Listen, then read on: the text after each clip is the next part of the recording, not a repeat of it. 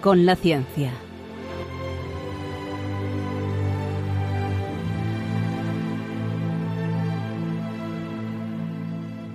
Dirigido por Javier Ángel Ramírez.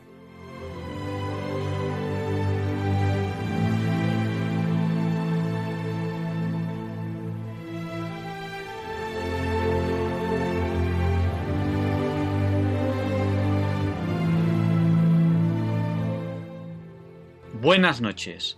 Estamos en Diálogos con la Ciencia, el programa para ti, que sabes que la verdad existe y la buscas. En Radio María, gracias a Dios, todos los viernes en sus dos primeras horas. Este programa del 21 de abril de 2023 es un programa para mí muy especial. Quiero comenzar pidiéndoles oraciones a ustedes, porque dentro de muy poquitas horas tengo un tema que para mí es muy importante y como conozco el poder de la oración, les ruego que recen por mí. Oremos los unos por los otros. Y en este programa, que tan importante y tan especial es para mí, hoy tenemos una entrevista que creo que les va a gustar mucho. Vamos a presentar una figura sorprendente. Ernest Shackleton, expedicionario antártico. De él nos hablará el capitán de navío don Carlos Arena, que estuvo en una expedición antártica comandando el buque oceanográfico Las Palmas, que estuvo navegando cinco meses durante esas aguas en, los, en la campaña de 2007 a 2008. Los papeles de Feliciano hoy hablarán sobre catedrales. R al cuadrado, Ruth Ramírez, en la sección Cómo entender eso que no entiendo, hoy habla sobre una enfermedad rara. Hoy presentamos una nueva sección una sección que dirigirá la Sociedad de Científicos Católicos, que espero que les guste. Luis Antequera presenta la sección de Historia de Diálogos con la Ciencia. El profesor José Manuel Amaya presenta la sección de Curiosidades Científicas. Y ya, sin más dilación, vamos allá. Leonardo Daimiel, Per de Madrid, presenta en la sección Pensar y Sentir un texto de Javier Moscoso, profesor de investigación de Historia y Filosofía de la Ciencia en el Consejo Superior de Investigaciones Científicas. El texto se titula La envidia. Disfruten de este programa y no me olviden en sus oraciones. Gracias.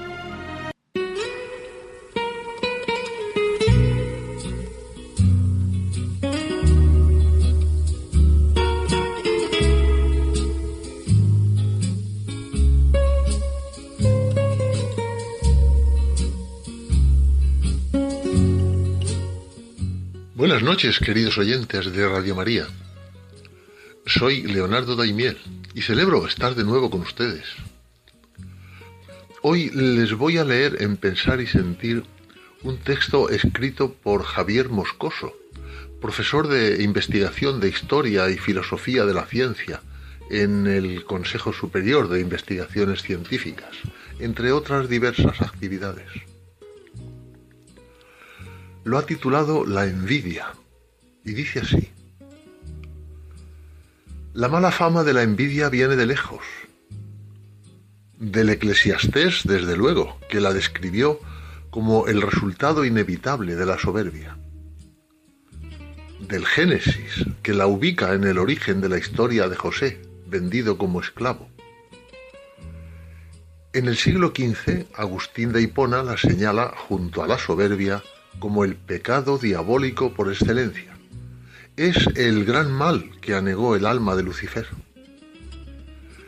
Desde un punto iconográfico, los europeos ya contaron a partir del siglo XIII con una descripción detallada de las penas y rigores que esperaban a los envidiosos en el infierno.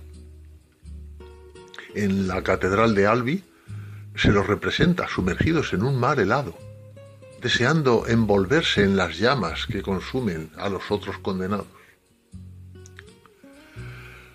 Ya sea que hablemos de la diplomacia florentina o de la prudencia castellana, la envidia también ocupó un lugar predominante en los grandes tratados de educación del mundo moderno. De Nicolás Maquiavelo a Baltasar Gracián, de Rousseau a Kant, la configuración del buen gobierno debía combatirla en uno mismo y evitarla en los otros. sus formas de expresión y ocultación, sus tretas y remedios, sus inquinas y falsedades fueron discutidas hasta la saciedad. Al menos desde los albores del Renacimiento, esta pasión vino envuelta en una madeja de mil hilos que la relacionaban con los celos, con el rencor, con la deshonra o la vergüenza. La revolución democrática la volvió a colocar en el centro mismo de la cultura política. Anticipando algunas conclusiones de la moderna sociología, Jean-Jacques Rousseau la consideró una pasión mimética en la que, sin saber qué desear, deseamos lo que desean otros. Los expertos en salud pública, ya en el siglo XIX, reconocieron sus peligros, sobre todo entre aquellas profesiones que, como los literatos, los militares, los funcionarios y los artistas, dependían de la distribución de bienes y de honores. Para muchos médicos de entonces, la envidia era la gran epidemia del momento una pasión contagiosa que envenenaba la mirada. Aquellos que estuvieran sometidos a su imperio, explicaban, tienen un aire sombrío, la expresión triste y el ceño fruncido. Se los reconoce por sus párpados abiertos y sus pupilas cerradas. Para combatirla se recomendaba una alimentación ligera, fruta refrescante y verdura fresca. Para cuando Unamuno le dedicó la más autobiográfica de sus novelas, la que tituló Abel Sánchez, la idea de que el gran pecado de la nación española era la envidia ya contaba con un número más que importante de defensores. Al menos desde la obra de Gracián, los intelectuales de todo signo se habían hecho eco de esa idea, o bien porque participaban de las enseñanzas del viejo humanismo hispano, o más probablemente porque habían sentido la gangrena en carne propia. Ya fuera por sabiduría o experiencia, la misma cantinela ha sobrevivido hasta nuestros días hasta el punto de que no son pocos los personajes públicos y privados que miden su valía por la envidia que supuestamente producen sus logros y por el desprecio con el que hablan de ellos sus rivales. Ladran, luego cabalgamos, repiten con orgullo. Por el mismo razonamiento, también abundan quienes justifican sus fracasos en las envidias nefandas de sus enemigos. En ambos casos, la pasión ha dejado de ser una epidemia para convertirse en una coartada de la que se sirve tanto el vanidoso para explicar su éxito como el acomplejado para dar cuenta de su fracaso. Lejos de ser una pasión más, entre otras, en España la envidia es un hiato cognitivo, una hipótesis sobre la que se construyen los argumentos más peregrinos sobre la justicia o el merecimiento. Lista y a mano para explicar la derrota y demostrar la victoria, la invocación de la envidia, más que la envidia misma, no señala tanto lo ennegrecido de nuestro corazón como la insolvencia de nuestro cerebro. No es cosa de malos, sino de idiotas. Sin ser un fenómeno solo español, la gran aportación nacional a la historia de esta pasión mimética ha consistido en subrayar su carácter poliédrico. Así, mientras en la mayor parte del mundo su historia se distribuye entre el sufrimiento de los envidiosos y la tragedia de los envidiados, aquí hemos conseguido transformarla en un instrumento biográfico, no exento de implicaciones políticas. Para empezar, puesto que el éxito se mide en función de la envidia que nuestros logros supuestamente producen, lo que hemos comenzado a hacer no es evitarla, como en el medievo, o combatirla, como en el mundo moderno sino fomentarla. Asistimos así a la creación de una industria de la rivalidad, de una fabricación artificial y dramatizada de experiencias cuyo fin último consiste en lacerar el corazón, ya de por sí amargado, de quien codicia en secreto nuestros bienes. Esta campaña a favor del rencor ha proporcionado no poca carnaza a la zoología política nacional. Promovida desde las redes sociales, el absurdo deseo de presunción ha servido para promocionar grupos y colectivos que hasta hace poco carecían de nombre propio. Junto a los denominados haters, cada vez ocupan una posición más preeminente en el teatro de las vanidades, hay que titular el avancebamiento de dos nuevas parafilias, la de los activistas indignados que consideran que los bienes de los demás son inmerecidos y la de los pasivistas resentidos que defienden que les han sido arrebatadas las riquezas y los recursos que en justicia les correspondían. En segundo lugar, puesto que el fracaso se justifica también por el número de envidiosos que supuestamente han hecho insufribles nuestras vidas, lo que nos corresponde es hacer ver a quien nos pregunte que, como Don Quijote, vivimos en un estado de encantamiento encerrados en una jaula por el fraude de genios perversos, sin que en ningún momento pueda explicarse nuestra desgracia por las torpezas propias, por nuestra falta de voluntad o de pericia. Esta quijotesca forma de victimización tampoco carece de antecedentes. Conocida desde antiguo, ya fue diagnosticada como una forma monomaníaca de razonamiento por la que cabía disimular nuestra propia incompetencia. Muy lejos de la confesión unamuniana, la historia patria de la envidia no sólo se escribe entonces en función de quien la padece o quien la sufre, sino también de quien la invoca la justifica o la fomenta. Termina así este texto escrito por Javier Moscoso. En nuestro país, al menos, a los envidiosos y a los envidiados habría que añadir los resentidos, los indignados, los rencorosos, los mediocres, los vanidosos envilecidos y los perdedores victimizados. Todos ellos y ellas componen el escenario sobre el que se representa la tragicomedia de este veneno con el que se han escrito algunos de los capítulos más sombríos de la historia entera del género humano.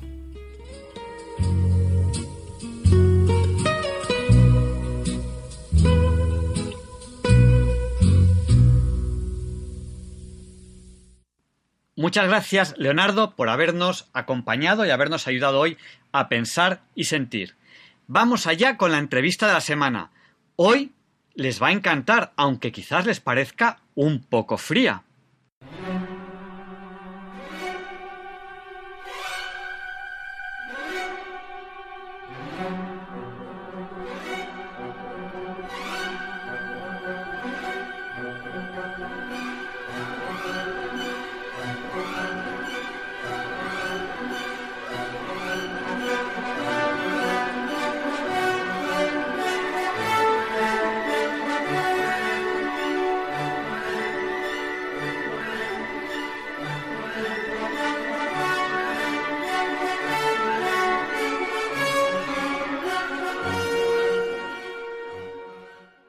Y hoy tenemos aquí al capitán de navío, don Carlos Arenas de Benmar.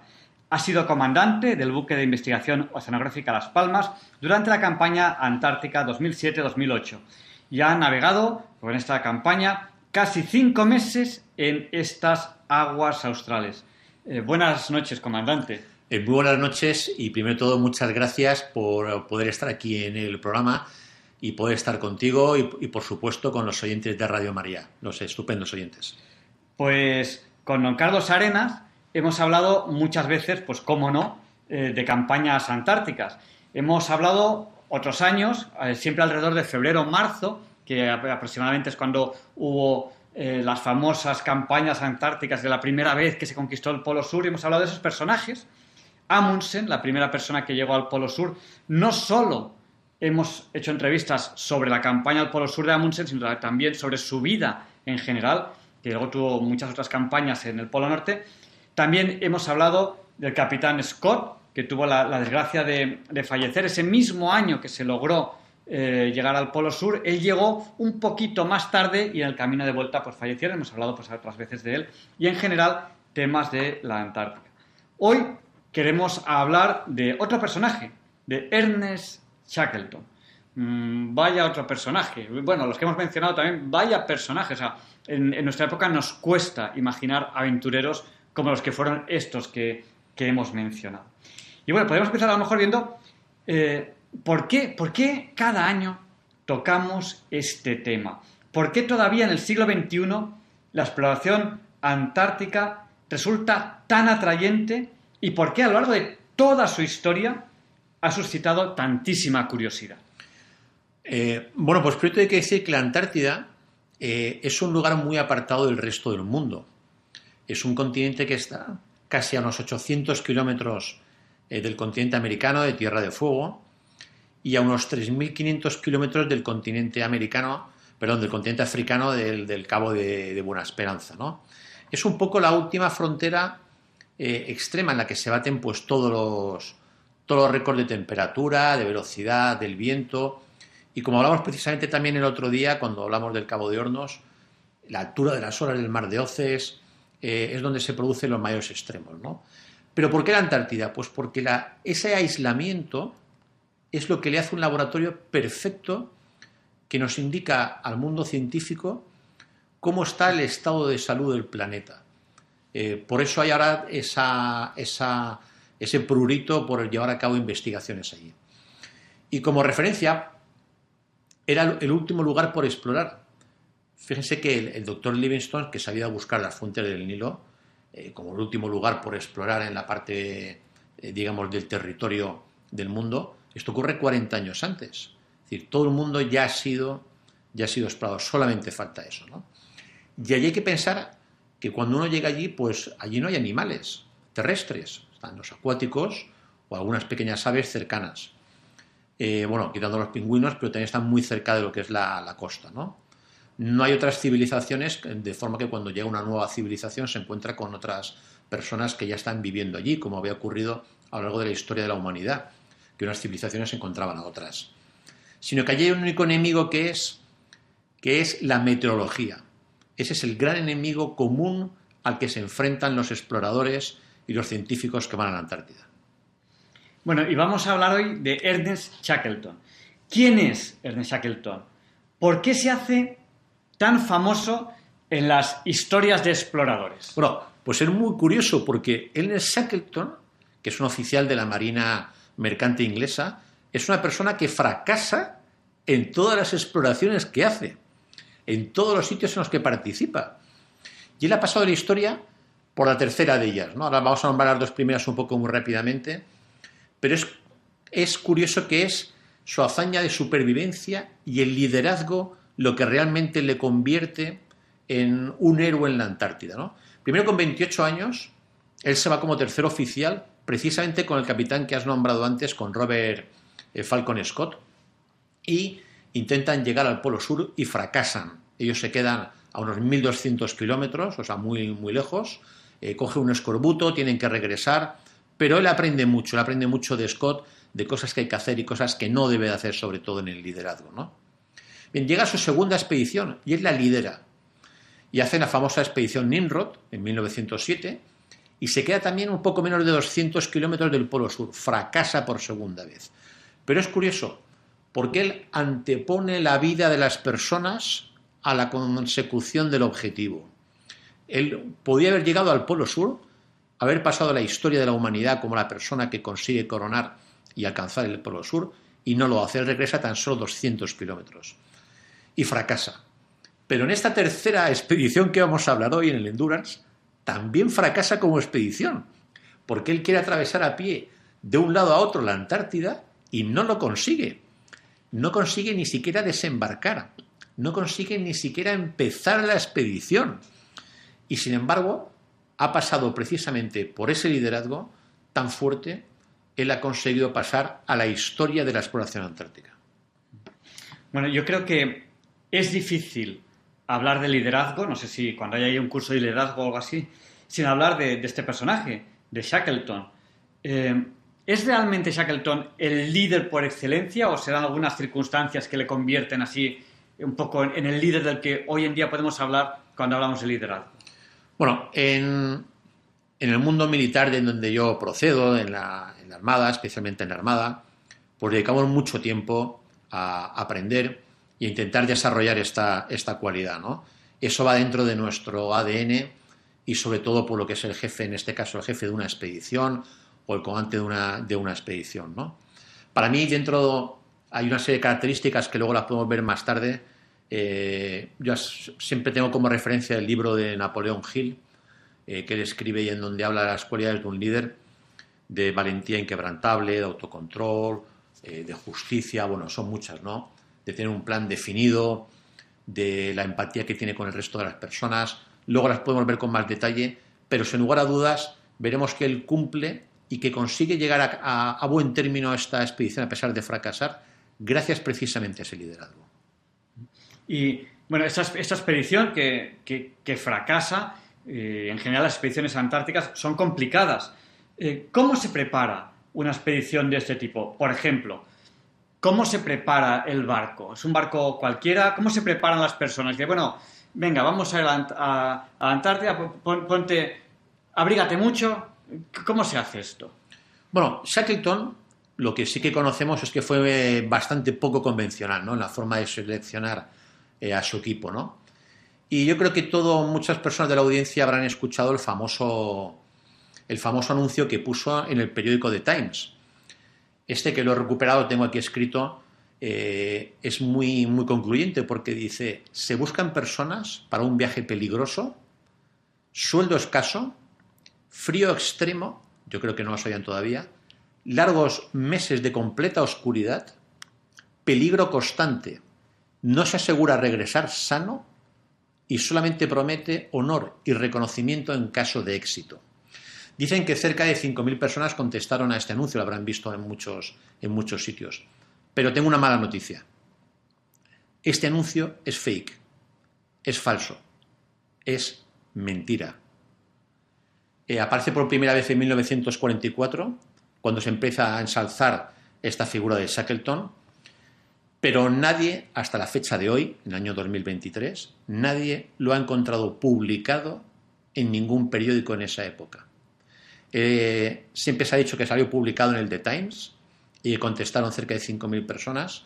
Incluso una asociación antártica ofreció una recompensa a quien encontrase en los periódicos, en la hemeroteca, la publicación del anuncio y no ha aparecido. Es falso. Es tremendo. O sea que en el año 1944. Yo lo había dado por bueno.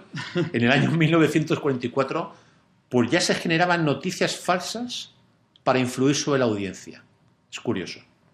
Pero bueno, quitando todo esto, lo más llamativo es que él le hacía preguntas no solamente de sus capacidades profesionales, sino la gente que entrevistaba le preguntaba si sabía cantar. Eh, qué canciones conocía y, por supuesto, si sabía tocar un instrumento, porque él sabía a lo que se iba a enfrentar o imaginaba lo que iba a ocurrir a lo largo de todos esos meses. Él lo veía. Y entonces, mucho más allá de las cualidades profesionales, él buscaba un compañerismo y una forma de cohesión del equipo sin lugar a dudas. Por eso esas preguntas. Y sobre todo si estaban dispuestos a realizar trabajos más allá de su cualificación profesional es decir, a colaborar en la vida diaria y en todo lo que pudiera eh, suceder a lo largo de la expedición. No decir, bueno, por ejemplo, imaginaros, yo soy carpintero y solamente voy a trabajar de carpintero, ya no me interesa el resto de lo que pueda ocurrir a bordo. No, no, uno tiene que participar con todo. Él consigue fondos y compra un barco. Él compra un barco de segunda mano, no es un barco nuevo, pero fíjate que el casco que tiene tiene 80 metros perdón, 80 centímetros, 80 centímetros de grosor de casco, lo cual le hace muy seguro para poder navegar por esas aguas, muy reforzado. Él también pues, compra 69 perros de trineo, que serán entregados a su paso por Buenos Aires, y por supuesto pues, todo el material que le había hecho en las otras dos, había aprendido en las otras dos expediciones, y le presta mucha atención sobre todo a los víveres en cantidades más que duplicadas. Es decir, si el cálculo de víveres con lo que él había pensado era para una serie de meses, él lo multiplica por mucho y luego esto le salvará, ¿no? Eh, como anécdota llevaban dos cerdos vivos a bordo. Y, esto sí que es muy curioso, solo cuentan en los diarios que solo uno de los hombres de la expedición sabía esquiar cuando salieron de Inglaterra. Bueno, bueno, eh, curiosa preparación. Una vez listo todo, ¿cómo comienza esta expedición? Bueno, podemos decir que la expedición comienza un poco con mal pie, ¿no? Y comienza por mal pie porque empiezan con un polizón a bordo. Eh, esta persona ha sido rechazada por Shackleton cuando está en Georgia del Sur. Eh, llega allí y entonces le dice que la tripulación ya está completa, que ya tiene a su equipo completo. Eh, él tiene mucho interés en, en, navegar con él y en participar. Se siente muy, muy triste de no poder hacerlo y entonces pues decide meterse como polizón a bordo. Lógicamente a los pocos días le descubren, lo llevan frente a Shackleton y cuentan en los diarios que Shackleton, con ese humor sajón, eh, inglés, le dice directamente al polizón, bueno, eh, tienes que saber que en ese tipo de expediciones se pasa mucha hambre y que siempre es al polizón al primero que nos comemos. Esto, esto fue lo, que le dijo, ¿no? Pero bueno, el Endurance comienza en agosto de 1914, acababa de comenzar la, Primera Guerra Mundial. Y de hecho hay un momento en el que ellos se plantean el abortar la, expedición e incorporarse al marino mercante y el prestar sus servicios en la Royal Navy. Pero a Royal Navy le dice no, que proceda, que es importante que siga eh, con esa expedición que había tenido ya una cierta repercusión mediática. ¿no? Él va parando, hace varias escalas a lo largo de, América del Sur y ellos realmente salen a primeros de diciembre del año 1914, ya salen realmente hacia la, hacia la Antártida desde una estación ballenera, ¿no? Para entenderlo bien, ellos que quieren es atravesar el mar de Weddell. El mar de Weddell es toda esa franja que da hacia la parte entre América y África, hacia lo que es la parte del Atlántico Sur, y que se congela. Normalmente el mar se congela todos los años, por supuesto. Y cuando llega una serie de estaciones alrededor de diciembre, se empieza a descongelar, se forma una serie de témpanos y el barco pues, puede navegar hasta llegar prácticamente al continente y allí desembarcarlos y llegar. Y así empiezan ellos poco a poco. Pero a medida que empiezan a avanzar, empiezan a bajar las temperaturas ese año. Cada vez les es más difícil navegar entre los témpanos. Y eh, sufren un fuerte temporal, baja la temperatura por debajo casi de 30 grados bajo cero, se forma una placa de hielo tan espesa, hablan de cerca de 6 metros de espesor, unos 30 pies, y el barco queda atrapado en el hielo. Se vuelve a cerrar la, placa precisamente como si fuera un invierno, y el barco se queda atrapado. En ese momento ya la expedición cambia su rumbo para siempre. Ha pasado un mes y medio desde que han salido de la estación ballenera y se han quedado atrapados en el hielo. Algo que además eh, les sorprende. Ellos, no esperaban que esto, que esto pudiese, pudiese ocurrir, ¿no? Entonces, ¿qué, ocurre? ¿Qué ocurre entonces? Dices, ha cambiado la expedición. ¿Qué es lo que pasa a partir de ese momento? Claro, el barco, el barco se ha quedado atrapado en el hielo. Estaban, hubo un momento dado que estaban casi a un día tan solo de navegación para llegar a desembarcar al equipo que tenía que atravesar la Antártida a pie. Y entonces, claro, ellos ya eh, ven que eso va a ser muy difícil y además al estar atrapados en el témpano, eso va girando con la corriente y poco a poco notan que se van alejando de, su punto, de, su, punto objetivo. Y hay un momento en el que ellos piensan, pues bueno, que pueden volver a salir al mar abierto, ven muy difícil ya llegar al continente y que pueden regresar el año que viene. Digamos que son hasta cierto punto optimistas. Esto es una labor del líder, del liderazgo, ¿no? Mantener el, optimismo de la dotación, ¿no? Pero de repente se dan cuenta que el barco está atrapado, que están condenados a pasar el frío invierno antártico a bordo del barco. Y de, casi tres meses después de, salir desde la estación ballenera, eh, tienen que prepararse para pasar un duro invierno. Tienen siete meses por delante. O sea, imagínense, siete meses por delante. Pero es que además, a partir del primero de mayo, ya tienen una noche perpetua de cuatro meses. Eh, es decir, es eh, una vida muy dura a bordo, ¿no? Eh, ellos cuentan que el habitáculo donde vivían, la cámara de donde vivía la dotación, ellos de forma graciosa, en su humor le llamaban el Rich, y que hacían pues muchas fiestas de disfraces, precisamente esas canciones que les había preguntado qué instrumentos sabían tocar en ese momento o qué sabían cantar, hacían concursos, y Shackleton es el encargado de tener a sus hombres ocupados con una rutina diaria y sobre todo de seguir siendo optimistas, no ya en la, en la expedición, porque sabía que eso ya había que olvidarlo, sino optimistas en el regreso a, casa. Bueno, ¿y qué, le, pasó al, Endurance? ¿Qué, se quedó atrapado y ahora qué? Bueno, pues como, como saben un poco por lo que ha ocurrido además hace el año pasado, precisamente por estas fechas, pues poco a poco la presión del hielo va apretando el casco, ese casco que era, iba a ser muy resistente para enfrentarse al hielo, como contaba antes. ¿Cuántos centímetros habías dicho? Tenía 80 centímetros de grosor. 80 centímetros, se dice pronto, ¿eh? Lo va deteriorando, empiezan a aparecer gritas, empieza a entrar agua y ya ven que poco a poco cada vez es más difícil la, vida a bordo, ¿no? Llevan nueve meses atrapados en el hielo y no les queda más remedio que abandonar el barco. El barco se empieza a inclinar, además, no consiguen tapar incluso con mantas esas vías de agua, porque el barco va crujiendo y le va generando grietas, ya saben que el barco no va a poder volver a navegar, pierden el timón del barco, el propio hielo va rompiendo lo que es toda la parte de popa, y tienen que irse a vivir a un témpano de hielo. El barco posteriormente, pues bueno, se termina de, de rajar, se termina de romper y se acaba hundiéndose. Y es precisamente el que han encontrado la expedición Endurance 22, ahora casi hace un año, en marzo del, del 2022, a 3.000 metros de profundidad, encontraron el barco de Shackleton, que es un tesoro eh, sumergido, pero es un tesoro que pertenece a, la Antártida, ¿no? digamos, bueno, no a la Antártida, pertenece a la humanidad, pero que se permanece aquello como un, como un monumento, y además se conserva perfectamente porque esa agua tan fría ha permitido mantener lo que son toda la madera del barco en un estado francamente bueno. Y las imágenes que vimos eran espectaculares. Bueno, imágenes que a lo mejor alguna la podemos ver si buscamos en internet, si, alguien tiene curiosidad. Y bueno, ¿cómo fue? Se trasladan ellos a ese témpano de hielo, montan un campamento.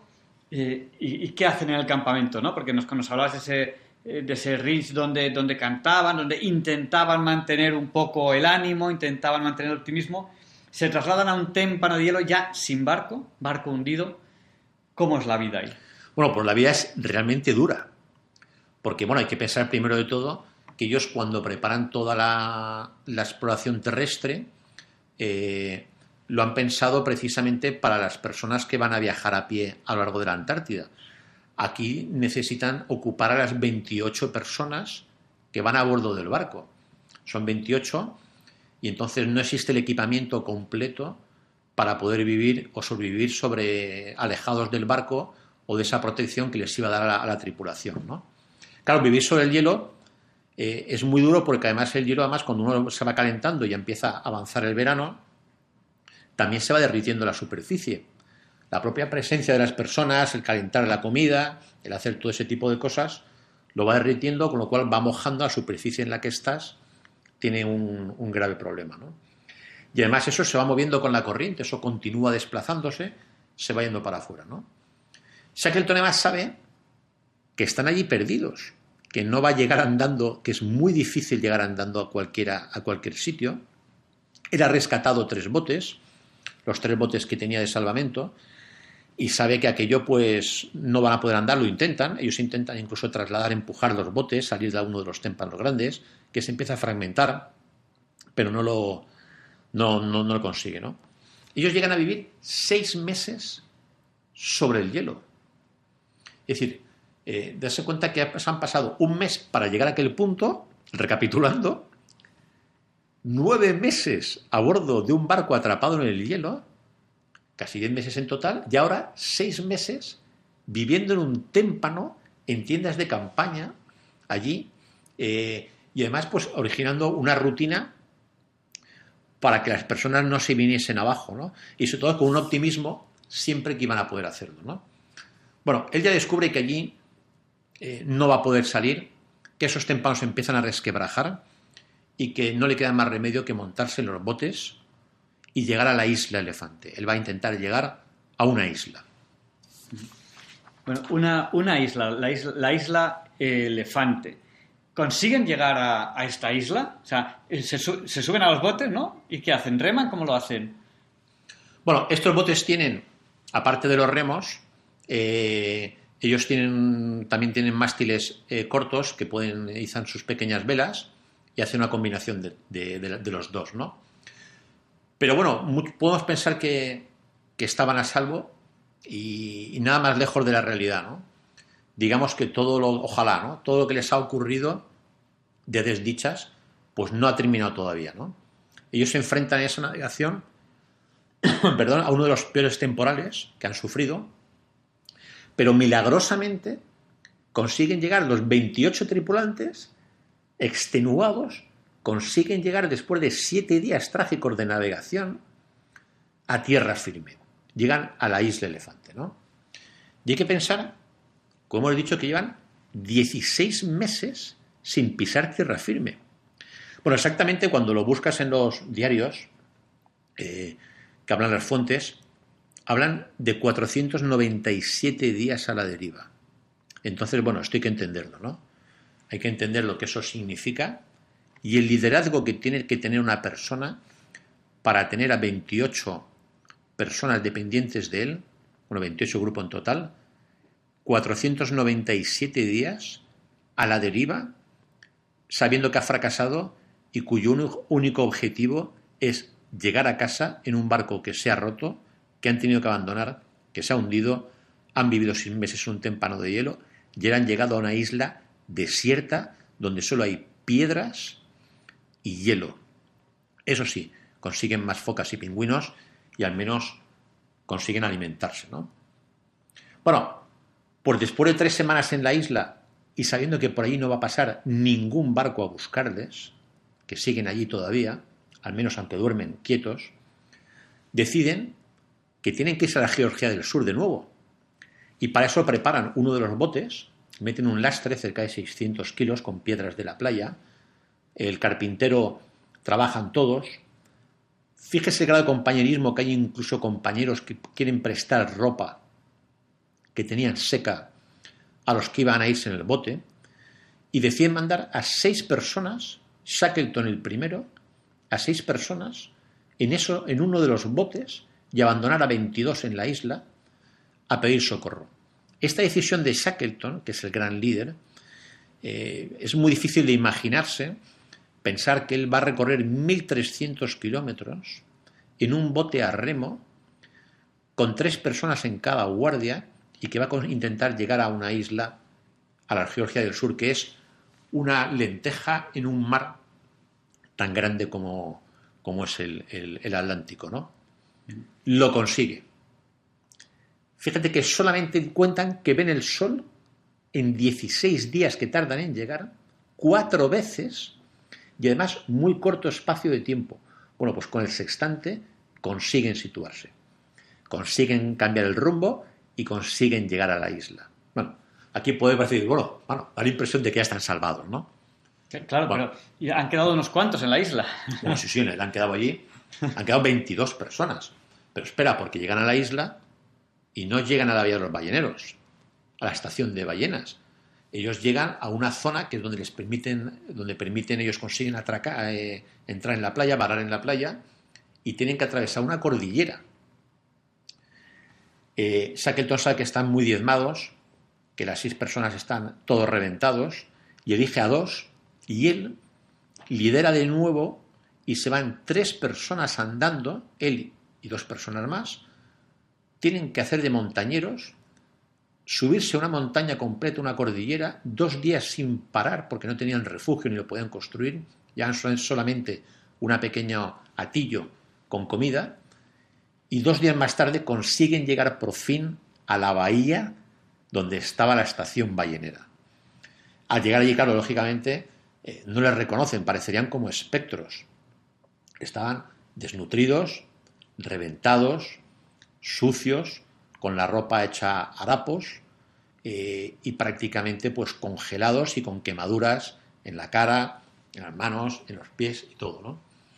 Bueno, al final allí lo, los encuentran y parece que, han, que lo han conseguido, ¿no? Bueno, pero habían quedado unos hombres ahí eh, en, en, la isla, en la isla de Fante, otros en otro lado de, de, de, la isla. ¿Elena se llamaba? Era la isla Georgia. La isla Georgia. O sea, estaban un poco, un poco todos dispersos. ¿Qué pasa con toda esta gente? Bueno, los que, los que se quedan en la playa en la isla Georgia son los que los pueden recoger más fácilmente, ¿no? Porque ellos llegan y dicen, oye, se han quedado tres compañeros en la playa al otro lado de la isla, enseguida sale un barco y los recoge, ¿no? Regresan, se reúne ese grupo de seis. ¿Qué pasa con nosotros? Bueno, pues ese pequeño barco eh, intenta llegar de nuevo a, a, la isla Elefante y lo mismo, se encuentran con hielo, se encuentran con un temporal muy fuerte y tienen que regresar. Se aborta. Otra vez se vuelven a abortar. Él van a Chile, consiguen fletar una goleta. Esto ocurre en julio, los habían dejado allí a finales de abril. Pues a mediados de julio intentan llegar con una goleta, también vuelven a fracasar el segundo intento de rescate. Y es a finales de agosto cuando por fin pues cogen un pequeño remolcador, mejora el tiempo y en una ventana buena de climatológica consiguen llegar a la isla. Bueno, a, a agosto, pero que en ese lado del mundo es invierno. Correcto. En, o sea, en nuestro lado, agosto es verano, qué bien, pero en ese lado del mundo, en el Polo Sur, es invierno. O sea, buen tiempo, pero buen tiempo de invierno, que no es el buen tiempo de verano. Correcto, pero consiguen llegar. Y los 28 están vivos. Los 28 no ha habido ninguna baja. Los 28 personas han aguantado y han sido rescatados. El heroísmo de Shackleton, la preocupación por su, por su gente, por su tripulación y por todos los hombres, consiguen mantener la moral y consiguen llegar. Algunos han pasado 21 meses en la Antártida, dos inviernos allí, meses de oscuridad total. La verdad que el anuncio que leí al principio, fake, si lo volviéramos a leer, realmente refleja lo que les pasa a todos ellos. Bueno, y, y esta expedición, eh, Ernest Shackleton, pues evidentemente es conocido por, por, esta, por esta expedición. ¿Cómo, ¿Cómo se ha documentado? Porque ya se sabe todo, se está investigando. ¿Qué documentación hay al respecto? Bueno, pues hay, hay dos cosas, ¿no? Primero de todo, hay unos diarios que ellos van escribiendo. Hay varios miembros de la expedición que escriben los diarios y los guardan. Y además los conservan durante los dos años que dura. Eh, es decir, cuando se abandona el barco, que hemos visto que se ha, que se ha hundido, muchos de ellos su único entretenimiento es escribir todas las tardes o por las mañanas cuando fuese, escribir su, su diario y ir contando lo que, lo que va ocurriendo día a día. ¿no? Y por otro, Shackleton incluye como miembro de la expedición a un fotógrafo australiano, el famoso Frank Hurley, que bueno, él fue el fotógrafo oficial de la, de la expedición, eh, dejó unas imágenes impactantes, los pueden buscar en internet, hay muchos libros de fotos del barco atrapado en el hielo, de lo que se ocurre, de la, de la isla Elefante, de la vida a bordo del campamento en los témpanos. Él tiene que tomar una decisión cuando se rompe el barco, se empieza a resquebrajar y cuenta que abandona 400 negativos, los que él pensaba que iban a ser los, los peores.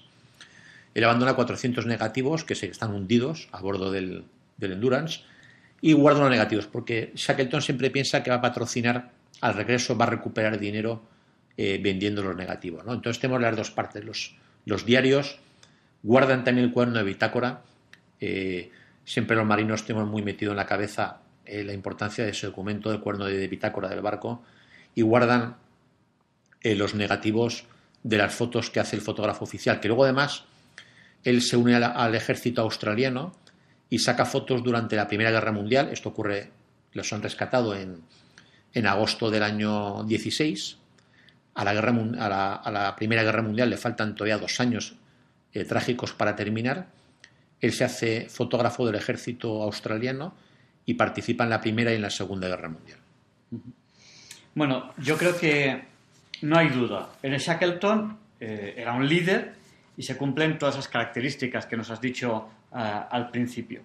Eh, podemos ver esta, esta documentación, ¿no? si, buscamos en Shackleton, si buscamos Expedición Polo Sur, seguro que, que la podemos encontrar. Sí, yo, para mí hay un libro eh, francamente bueno, que es Atrapados en el Hielo, de Carolina Alexander, en donde se cuenta con mucho detalle toda la, toda la foto, ¿no? No sé si tenemos tiempo para repasar el liderazgo de Shackleton, algunas características. Sí, sí, unos minutos sí tenemos. Bueno, para mí, eh, la primera característica principal es la, esa valentía inquebrantable, ¿no? ese conocimiento que cualquier líder tiene de la profesión. ¿no? Él sabe lo que hace. Y eso le da un prestigio frente a su gente indudable. ¿no? Un líder tiene que entender lo que hace, saber lo que hace y tener una experiencia. ¿no? Luego tiene una segunda característica que es el autocontrol. Fíjate todo lo que ha pasado, que ha fracasado una expedición, que se ha hundido su barco, han vivido en un témpano, han navegado una isla, eh, ha tenido que navegar una segunda isla, todo lo que ha ocurrido y tal. Él Nadie en ningún diario dice que él pierda el control, que tuvo, que tuvo muchos motivos para, para enfadarse y para de mal alimentado, frío, es decir, eh, y una, presión, eh, una responsabilidad tremenda. ¿no? El tercero la justicia, porque no cabe duda que también habría muchos incidentes, y así se, se. ¿no? Y él tiene un sentido de la justicia que hace que la gente se sienta cómoda, que sepan que tú puedes ir a ver al jefe de la expedición, al comandante de la expedición, y que él va a actuar de una forma justa, que puede que te convenga o no, y eso le da un prestigio sin lugar a dudas a un líder. ¿no?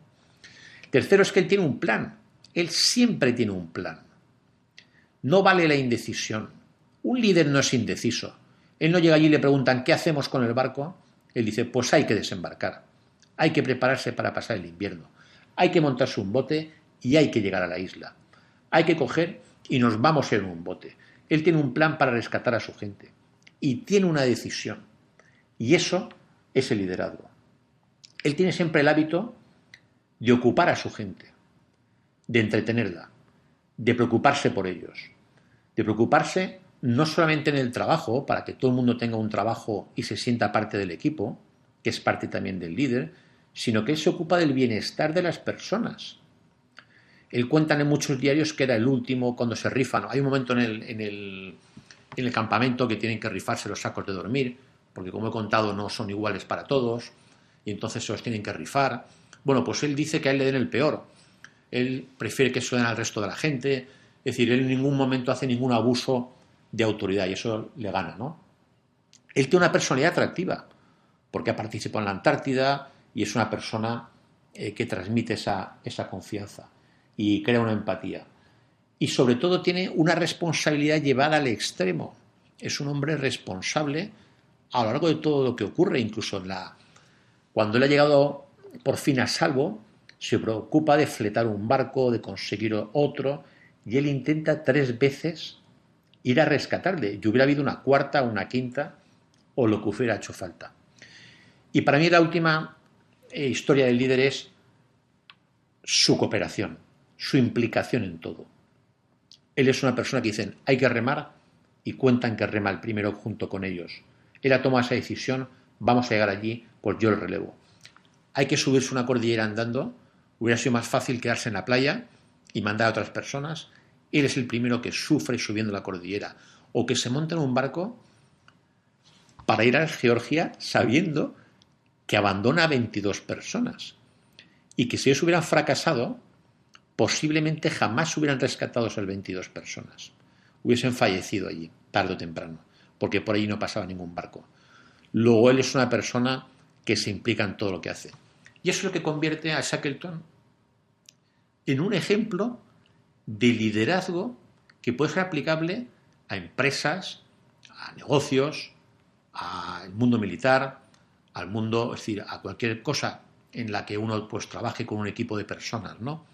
y ha hecho que, habiendo fracasado en todas sus empresas, como decía al principio, habiendo fracasado en todas sus expediciones, haya pasado a la historia y se hayan escrito este libro, como el que a mí, a mí es el que más me gusta, el de Atrapados en el Hielo, que es un libro que recomiendo, se hayan escrito tantos libros sobre el liderazgo, sobre la historia de Shackleton y que podamos aprender de él. Pues muchas gracias. Hemos tenido hoy aquí en Diálogos con la Ciencia al capitán de navío, don Carlos Arenas de Bedman, Él ha sido comandante del buque de investigación oceanográfica Las Palmas durante la campaña antártica 2007-2008, navegando casi cinco meses en aguas australes. Y si Dios quiere y tienes a bien, pues el año que viene volveremos a hablar de otra de estas hazañas relacionadas con el Polo Sur que has tenido la suerte de conocer. Nosotros solamente oímos hablar de él, pero yo creo que el, haber podido estar ahí tiene que ser algo que, tiene que marcar un poco la vida, o sea, tiene que haber un antes y un después de haber estado ahí.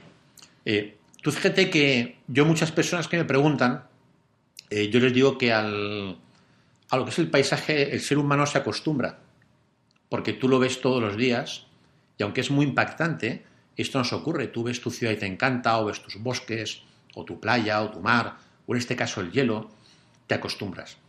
A la fauna también te acostumbras, porque tú ves todos los días ballenas o pingüinos, o focas, o cualquier otra cosa y te acostumbras, ¿no? La experiencia antártica es una experiencia humana de supervivencia, en mayor o menor escala. Eh, Shackleton la vivió en un caso extremo, el nuestro es un caso más sencillo, en donde también sientes eh, momentos difíciles, en donde también hay que tomar decisiones que afectan y en donde también la meteorología nos sigue afectando a todos. Eh, entonces es una experiencia claramente humana de, de, tomar unas decisiones correctas, de asumir un liderazgo, de tener un equipo todo de gente, como le pasó a Shackleton, de gente buena, de gente responsable y sobre todo implicada y comprometida. Pues muchísimas gracias por, por el tiempo que nos has dedicado y buenas noches. Muy buenas noches, Javier Ángel.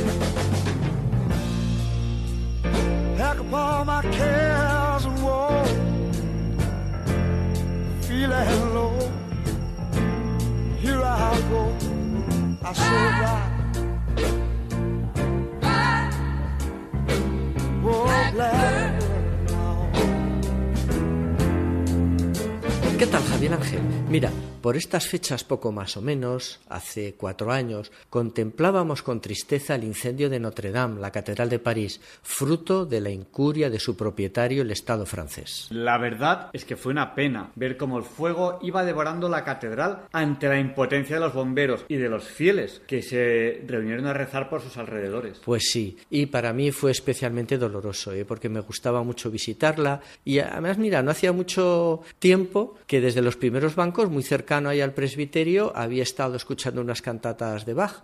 Pues bien, Javier Ángel, te voy a contar la importancia que hasta no hace mucho tiempo tuvieron nuestras catedrales. Cuenta, cuenta, Feliciano. A ver, mira, la sede del obispo es la catedral y para ayudar a los obispos a gobernar las catedrales surgieron los cabildos. El cabildo es un colegio sacerdotal formado por canónigos que se reúnen en la catedral bajo la autoridad del deán para dirigir la catedral, pero sobre todo para rezar en grupo como en los conventos. Por eso los canónigos acudían a coro, como en cualquier convento, a rezar las horas prima, tercia, sexta, etcétera. Vísperas, completas. Sí, sí, sí, sí, mira. Los canónigos rezaban en comunidad, en el coro, como los monjes, pero con la diferencia de que al terminar cada uno se iba a su casa a merendar chocolate con picatostes, que no sé por qué Javier Ángel, pero siempre ha sido una merienda muy de canónigo. Los cabildos llegaron a ser importantes núcleos de poder y riqueza que provenían sobre todo de las rentas de las tierras e inmuebles que los fieles les donaban al fallecer.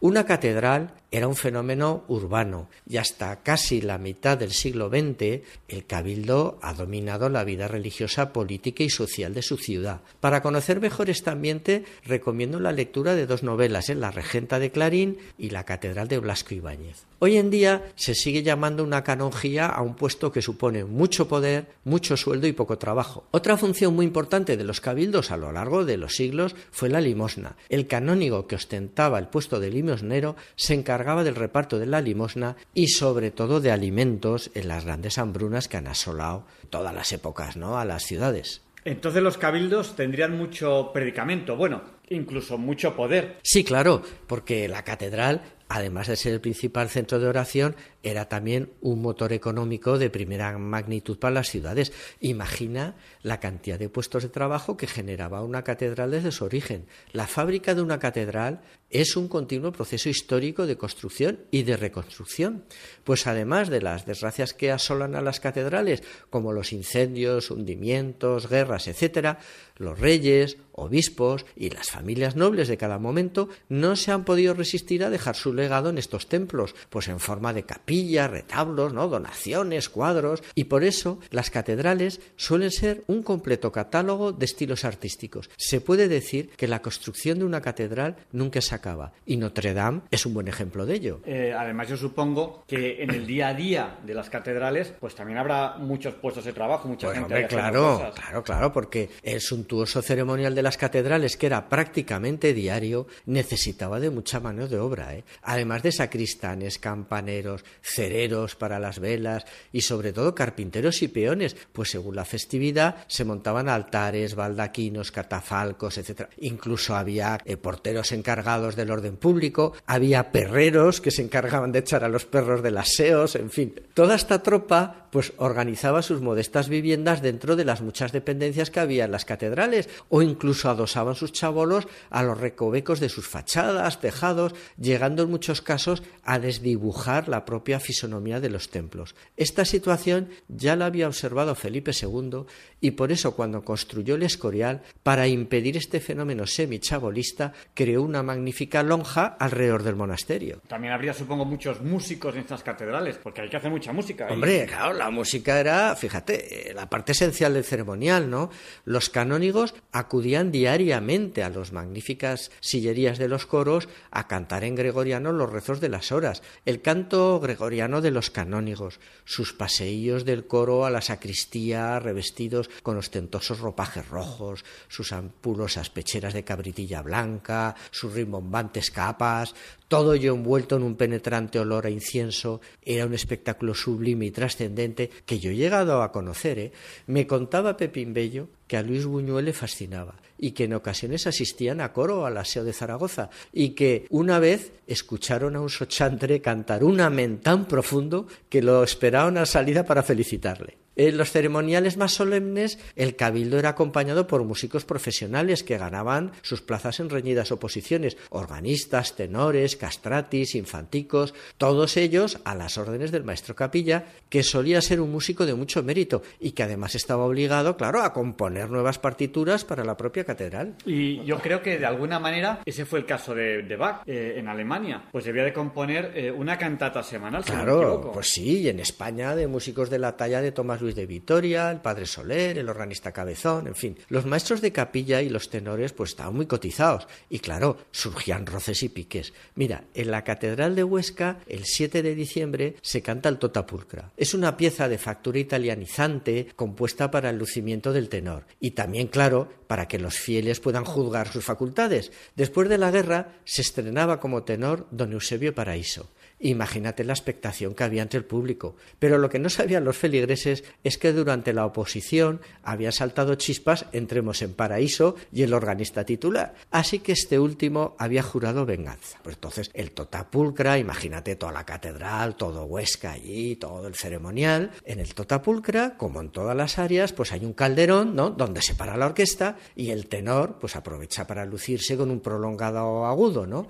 Bueno, pues entonces al llegar al calderón, la orquesta se para y Mosén Paraíso pues canta, ¿no? Ahí, oh, Marí, prolonga ahí su agudo, ¿no? Ahí estaba la gracia, ¿no? Marí. Pero el organista, con muy mala leche, no paró y siguió aguantándole la nota. Qué malvado el organista. Claro, si Mosén Paraíso se callaba antes que el órgano, quedaría mal ante el público. Claro, claro, efectivamente, porque claro, por mucho que él aguantara el agudo, si la música no paraba, ¿no? Si el órgano seguía, pues parecería que no tenía potencia, que era un tenor flojito. Entonces el organista seguía y seguía, y el pobre Mosén Paraíso, cada vez más apurado, aguantaba y aguantaba, y Marí, hasta que se quedó sin respiración y entonces lanzó una mirada asesina al organista y le gritó muy destemplado ¡Calla, mamarracho! Y ya se cayó y ya arrancó toda la orquesta y el coro con toda naturalidad Virgo prudentísima y así el totapulcra. Jolín, ¿cómo se las gastaban en esta catedral de, de Huesca? Las catedrales también eran un centro de arte y cultura.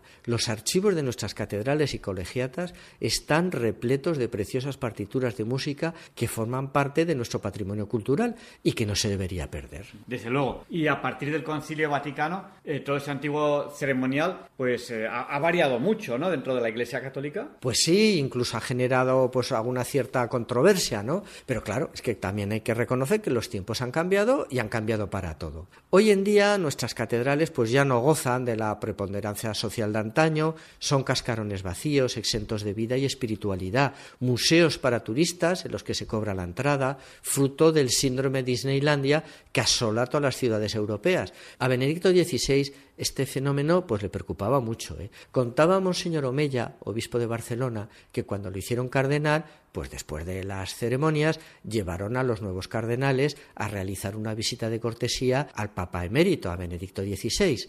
Eh, Ratzinger ya estaba bastante deteriorado ¿eh? y entonces Omeya, pues para darle una pista de quién era, le dijo, Santidad, soy Monseñor Omeya, obispo de Barcelona. Acuérdese que estuvo usted en Barcelona y que le estamos muy agradecidos por haber sacralizado nuestra nueva catedral, la Sagrada Familia, y que sepa que todas las semanas celebramos la misa del turista y que viene mucha gente. A Ratzinger se le alegró el semblante y le dijo cuánto me alegra que hagan misa y no dejen las catedrales de museo. Pues tiene razón. Pues sí, porque mira, el mismo obispo de París ha manifestado que para el nuevo Notre Dame quiere convertir a los turistas en peregrinos. Oye, pues tiene, Es buena idea, mundo, sí, ¿verdad? sí. Pues venga, Javier Ángel, cuídate, que tú eres necesario mientras que nosotros somos contigo.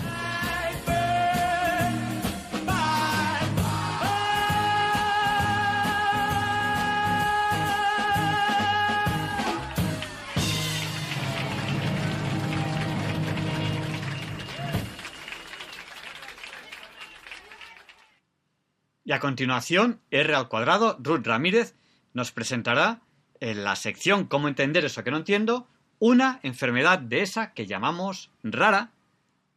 Muy buenas noches a todos. Yo soy R al cuadrado, Ruth Ramírez, y bienvenidos una vez más a la sección de cómo entender eso que no entiendo.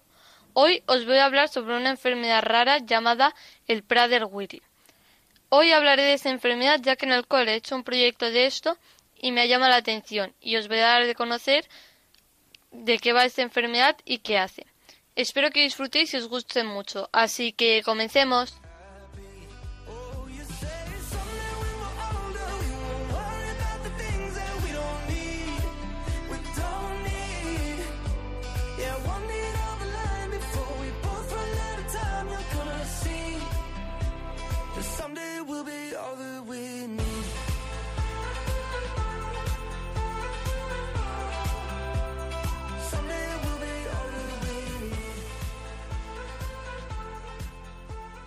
Bueno, de lo que trata esta información es que tienes una difusión hipotálamo-hipofasia. Esto significa que no funcionan correctamente ni el hipotálamo ni la hipófisis. El hipotálamo es una parte del cerebro que está debajo del tálamo. Hipo, debajo y tálamo, pues del tálamo.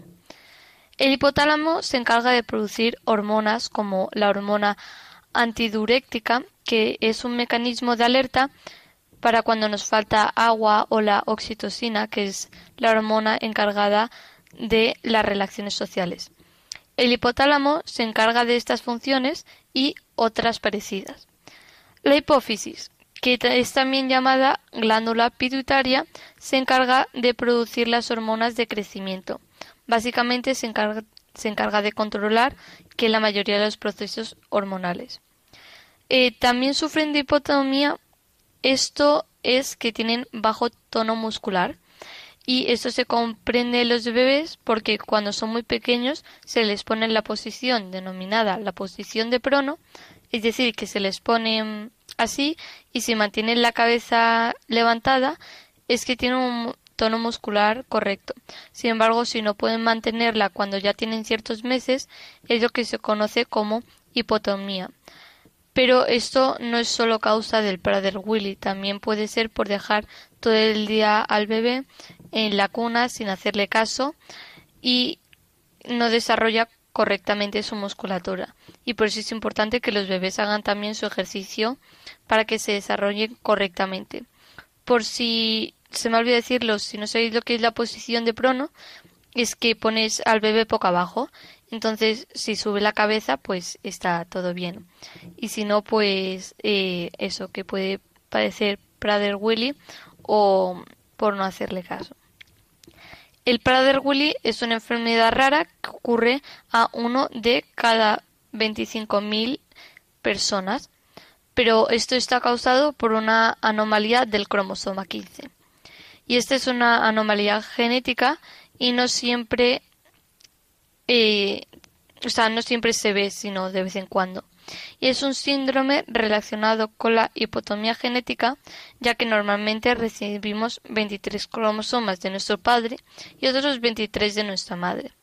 Pero el, el cromosoma 15 puede que no se exprese correctamente. Con esto pueden ocurrir varias cosas. Vale, la primera es que falten genes paternos en el cromosoma, en el cromosoma 15.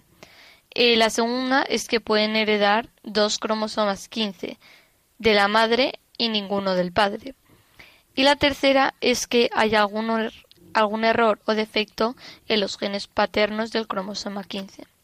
Si ocurre cualquiera de estas tres cosas, se deja de producir ribonucleoproteína, que esto es una proteína unida al trozo de ARN que tiene bastantes funciones en el cuerpo y al tener tantas funciones puedes dejar puedes tener problemas digestivos, de obesidad, falta muscular, problemas neurológicos, etcétera, etcétera. Hoy en día la investigación gira en torno a parar estos efectos de falta de ribonucleoproteína. Eh, las asociaciones que hay.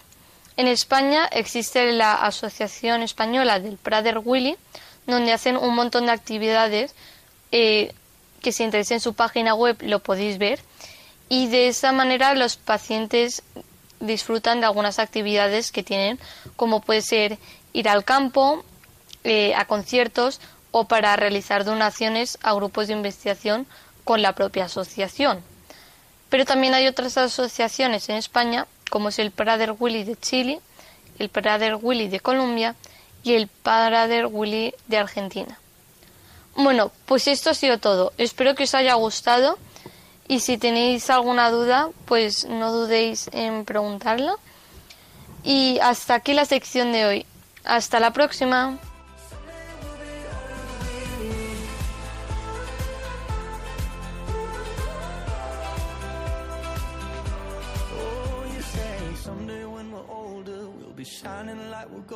Oh,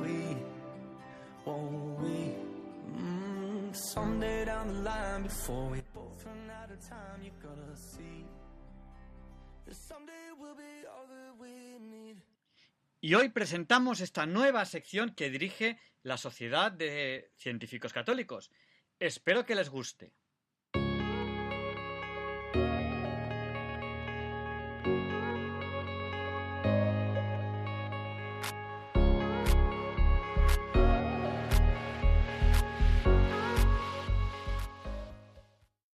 El Big Bang.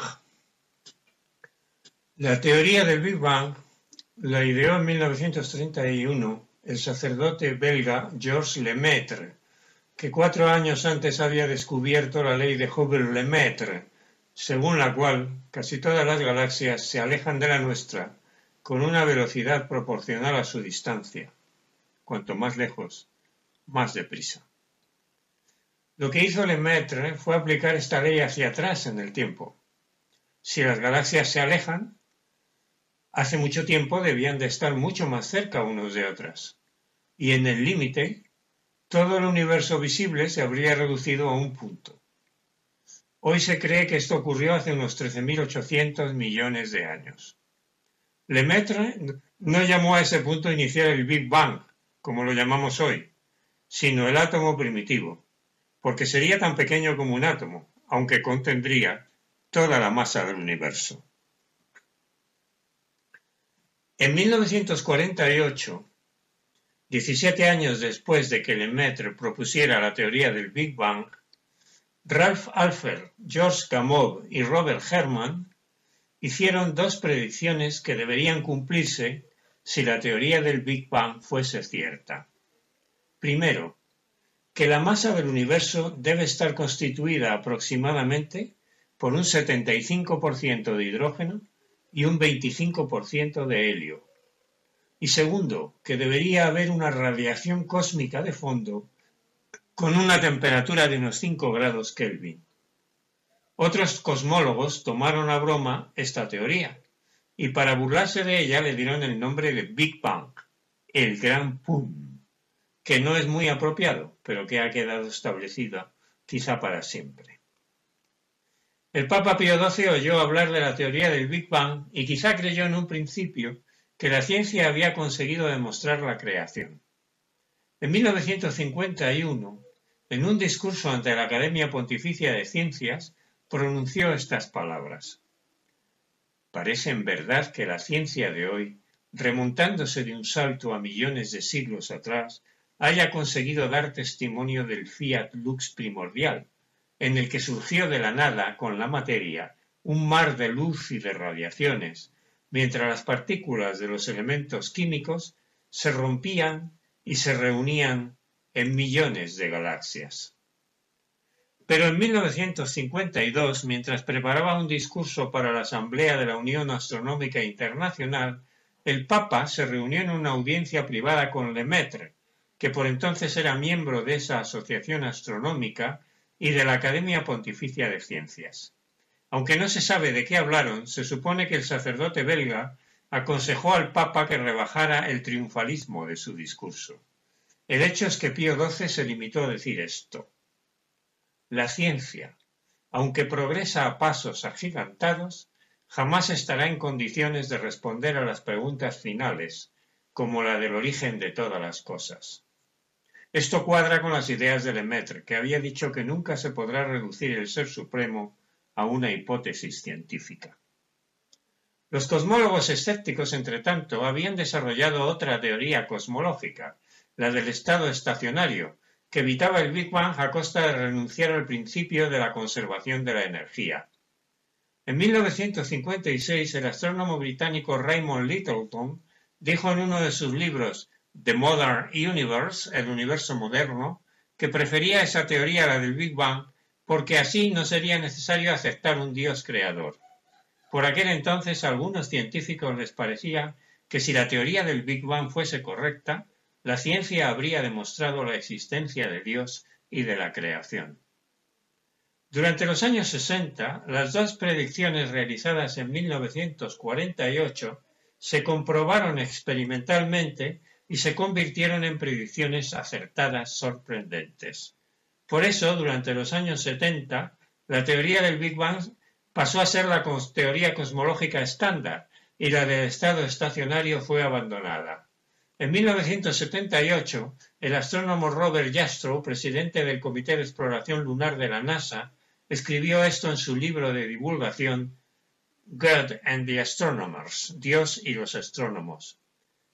El científico ha escalado la montaña de la ignorancia y mientras se iza sobre la última roca, le saluda una banda de teólogos que llevaban siglos sentados esperándole. En ese momento, los científicos ateos estaban desolados. Su ideología, que se apoya en la afirmación de que Dios no existe, parecía venirse abajo. Sin embargo, cuarenta años después, han conseguido inculcar en gran parte de la población que no sabe casi nada de ciencia la idea de que la teoría del Big Bang demuestra que Dios no existe. ¿Cómo lo han conseguido? Primero, afirmando que el Big Bang no fue el principio, pues el universo habría surgido como una fluctuación cuántica de un vacío anterior. Segundo, inventando una multitud de teorías del multiverso que no tienen validez científica. Hablaremos de esto en otra ocasión. Y tercero, utilizando los medios de comunicación de masas, predominantemente ateos, para difundir entre el público incauto y poco preparado la idea falsa de que la teoría del Big Bang, en vez de plantear un problema para el ateísmo, lo favorece. No me parece correcto que se recurra a mentiras y tergiversaciones para convencer a la gente de que unas ideas son mejores que otras. Se trata del típico procedimiento engañoso y manipulador utilizado por todos los dictadores que en el mundo han sido. Esto recuerda lo que dijo Goebbels, ministro de propaganda de Hitler. Repite una mentira muchas veces y se convertirá en verdad.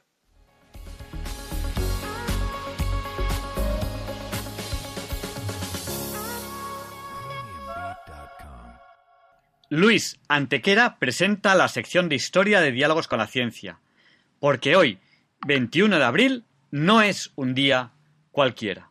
It's a lovely day today, and whatever you've got to do, I'd be so happy to be doing it with you. But if you've got something that must be done, and it can only be done by one, there is nothing more to say. Except it's a lovely day for saying it's a lovely day.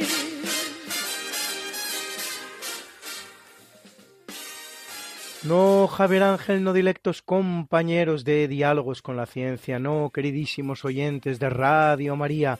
Claro que no es un día cualquiera, ningún día es un día cualquiera y este 21 de abril que nos disponemos a comenzar ahora mismo tampoco porque en fecha tal, pero del año 753 antes de Cristo, según reza la leyenda, Rómulo y su hermano gemelo Remo fundan Roma en el mismo lugar en el que una loba los había amamantado y cuidado. Tras enzarzarse en una pelea, Rómulo atraviesa a Remo con una espada y, arrepentido, llama Roma a la ciudad en honor de su hermano. La ciudad crecerá hasta convertirse en la capital del más grande imperio que los siglos hubieran conocido hasta la fecha, alcanzando de hecho en su plenitud los 5 millones de kilómetros cuadrados, hasta que en el año 330 después de Cristo el emperador Constantino traslade la capital del mismo a Grecia, concretamente a la ciudad de Bizancio, a la que llama Constantinopla, y de que en 476 tenga lugar la caída del llamado Imperio Romano de Occidente. Todo lo cual no es óbice para que simultáneamente se convierta en capital de un imperio aún más grande, el de la cristiandad, convirtiéndose en sede de la silla de Pedro, el papado, la Santa Iglesia Católica, condición en la que ha llegado a nuestros días no sin pasar por varias vicisitudes, entre las cuales los 70 años que dicha sede se traslada a la ciudad francesa de Avignon. Recientemente se han encontrado tumbas en el Valle del Foro romano que certificarían un origen aún más antiguo de la ciudad que el que asegura la leyenda y que la harían remontarse al siglo X antes de Cristo.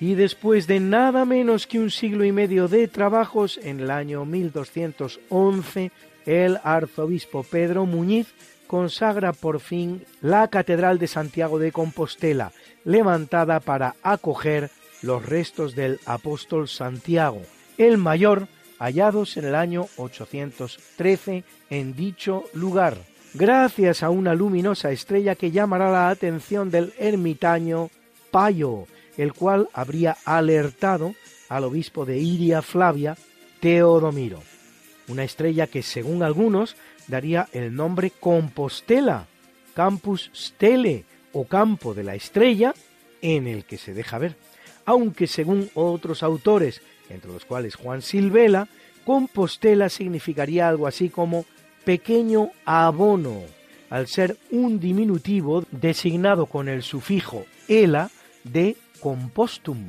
abono. Como quiera que sea, en el lugar, junto a un altar, aparecen tres monumentos funerarios, uno de ellos con el cuerpo de un hombre degollado con su cabeza bajo el brazo, perfectamente coherente con lo que relata el libro de los Hechos de los Apóstoles en su capítulo 12, versículo 2, sobre la decapitación del apóstol y un letrero que indicaba aquí yace Santiago, hijo del Cebedeo y de Salomé.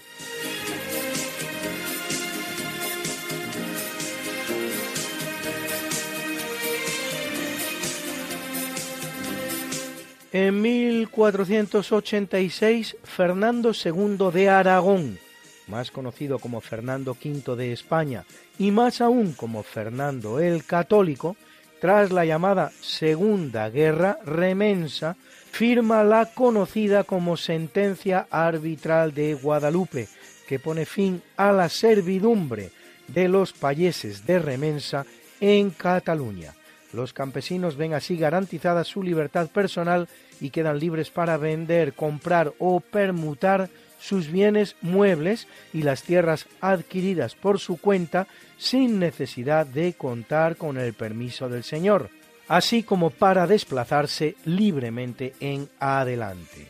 Si el campesino prefería quedarse, se le reconocía el derecho a cultivar las tierras siempre que pagara los censos, según el historiador Hernández Carmona, conquistas similares no se generalizarían en Europa hasta finales del siglo XVIII.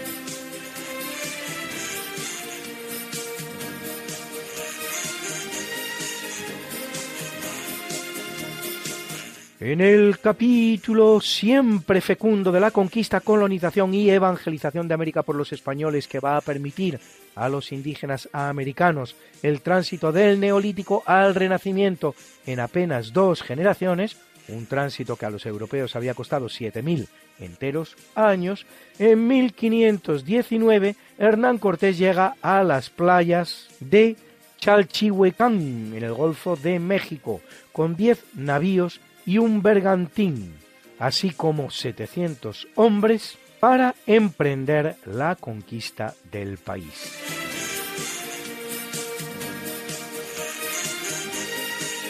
En 1782, en el marco de la Guerra de la Independencia de los Estados Unidos, zarpa de La Habana una expedición comandada por los españoles Juan Manuel de Cajigal y Francisco de Miranda, la cual ocupará las Islas Bahamas británicas desde 1718, aunque la ocupación española durará muy poco y las islas serán devueltas al Reino Unido solo dos años después. El nombre Bahamas es una deformación del español Bajamar, Bahama que diría un andaluz, por las albuferas características de la geografía local. De hecho, la isla Guanaaní, llamada por Colón San Salvador, en la que el almirante había descubierto América, es precisamente una de las Islas Bahamas.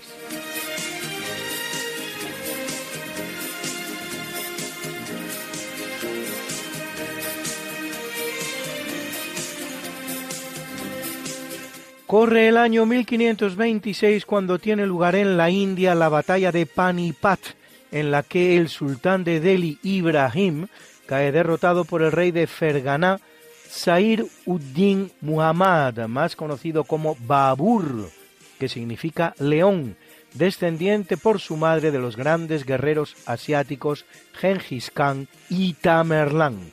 Una victoria que junto con otras conquistas como la de Samarcanda extiende por todo Asia Central el gran imperio mogol. De religión islámica, su reinado propiciará la extensión de dicha religión, el Islam, por el norte de la India, lo que con el tiempo, en la era de las descolonizaciones, en la segunda mitad del siglo XX, acabará representando la fundación de dos estados, Pakistán y Bangladesh, desgajados de la India, donde la religión mayoritaria es, por el contrario, el hinduismo. Una paradita musical y continuamos.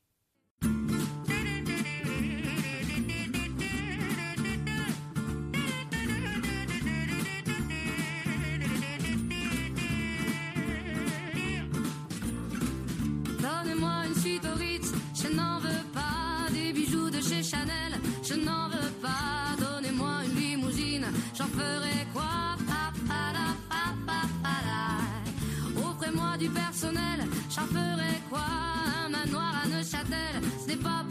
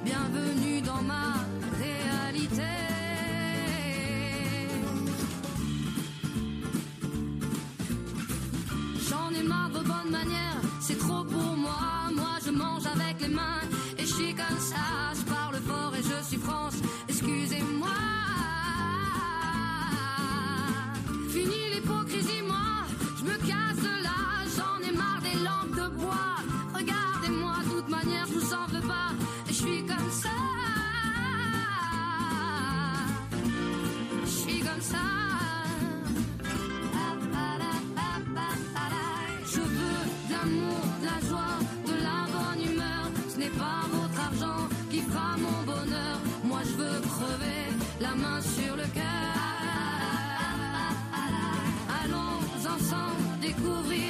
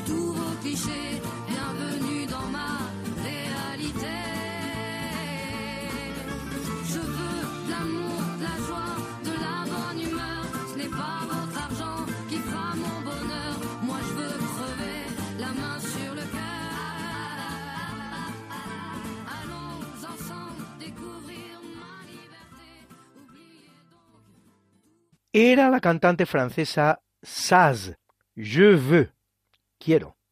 En el año 1960, comenzada a construir en 1956 y aún sin terminar, Brasil estrena nueva capital en plena selva amazónica, sobre una extensa meseta en la zona sureste del estado de Goiás.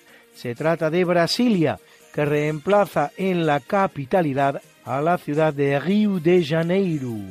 Aunque se trata de un viejo deseo expresado tan pronto como 1761, en que lo hace el marqués de Pombal, valido del rey José I de Portugal, y en repetidas ocasiones de trasladar la capital al interior para de este modo promover el poblamiento del inmenso territorio brasileño, es su impulsor definitivo el presidente Juscelino Kubitschek, que lo es desde el año 1953, y serán sus autores los arquitectos brasileños Lúcio Costa y Oscar Niemeyer. Declarada Patrimonio de la Humanidad en 1987 por la UNESCO, hoy Brasilia tiene más de 3 millones de habitantes. No es el único caso de ciudad creada para ser capital. Tenemos así Washington, capital de los Estados Unidos, Putrajaya de Malasia, Canberra de Australia, Nueva Delhi de la India, Belmopan de Belice, Abuya de Nigeria, Islamabad de Pakistán, Naypyidaw de Birmania o Yamoussoukro de Costa de Marfil. Se les llama a este tipo de ciudades modernas, nacidas con un propósito y no como consecuencia de un movimiento espontáneo de población, ciudades planificadas.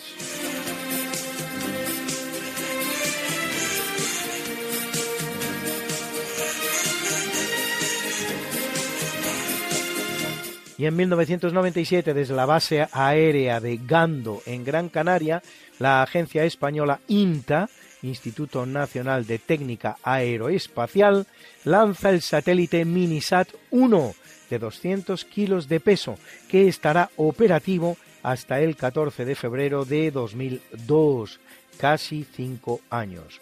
El Minisat es el quinto ingenio español en órbita, después del microsatélite Intasat, el primero, lanzado en 1974, los satélites de telecomunicaciones Ispasat 1A y 1B en 1992 y 1993 respectivamente, y el microsatélite universitario UPM-SAT 1 en 1995.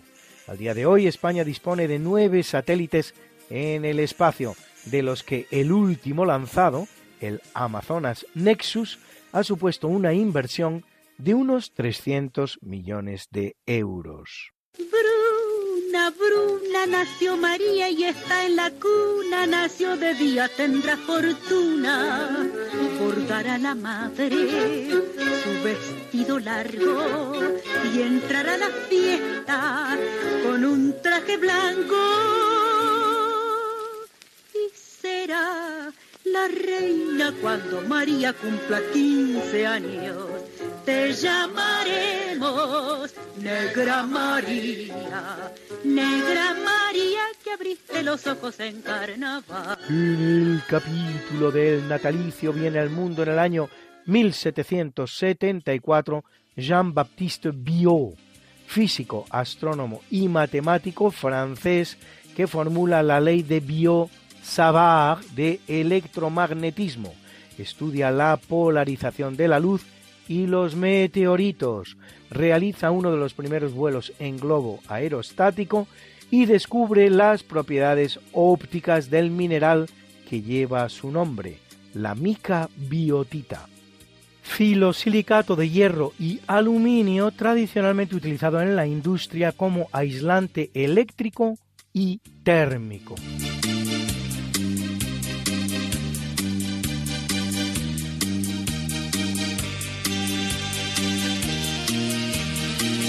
En 1816 viene al mundo la escritora inglesa Charlotte Bronte, autora de la gran obra Jane Eyre, así como de tantas otras como Shirley o Villette.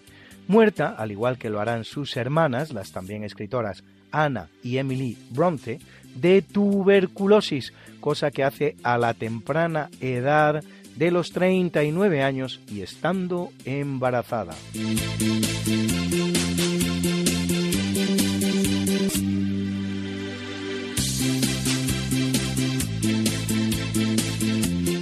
Ve la luz en el año 1889 el suizo nacido en Rusia, Paul Carrère, Nobel de Química 1937 por su trabajo sobre las vitaminas. El término vitamina es ideado por el bioquímico polaco Casimir Funk en 1912 y está formado de las partículas vita, vida, y amina, así llamada toda sustancia que contiene amoníaco. Entre 1912 y 1940 se descubren todas las vitaminas que conocemos hoy y se logra sintetizarlas artificialmente.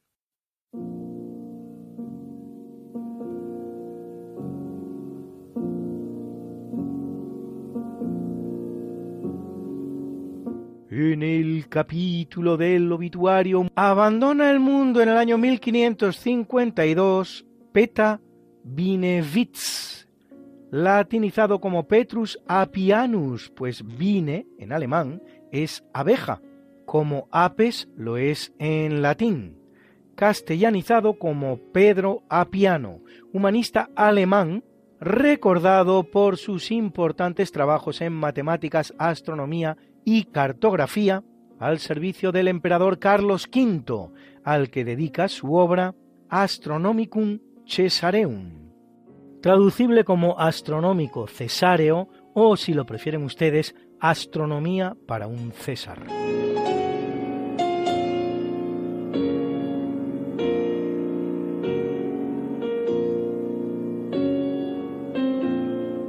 El año 1699 fallece el dramaturgo francés Jean-Louis Racine, considerado el mejor escritor teatral francés junto con Jean-Baptiste Poquelin, más conocido como Molière, o Pierre Corneille, y autor, entre otras obras, de seis grandes tragedias, adaptaciones del teatro clásico. Andrómaca, Británico, Berenice, Mitrídates, Ifigenia en Áulide y Fedra.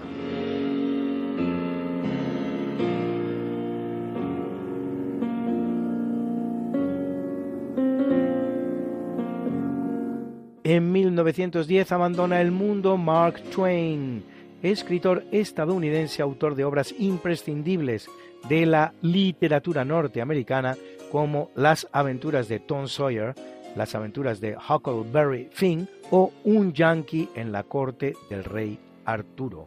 Twain había nacido en el curso de una visita a la Tierra del cometa Halley y tras prever que moriría a su siguiente regreso, lo hizo así pues murió cuando 74 años después el cometa volvía a la Tierra.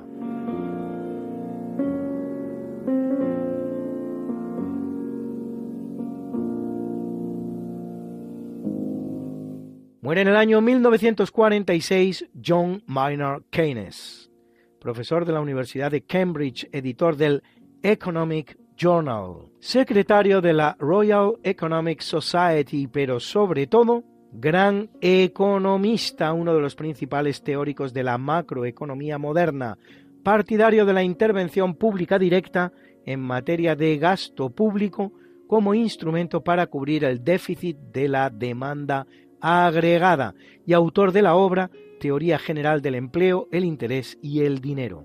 Declaró la paz de Versalles entre los vencedores y Alemania, con la que termina la Primera Guerra Mundial, como una auténtica declaración de guerra a Alemania, por lo exorbitante de las responsabilidades impuestas al país derrotado, pronosticando la reacción de esta y prácticamente la Segunda Guerra Mundial.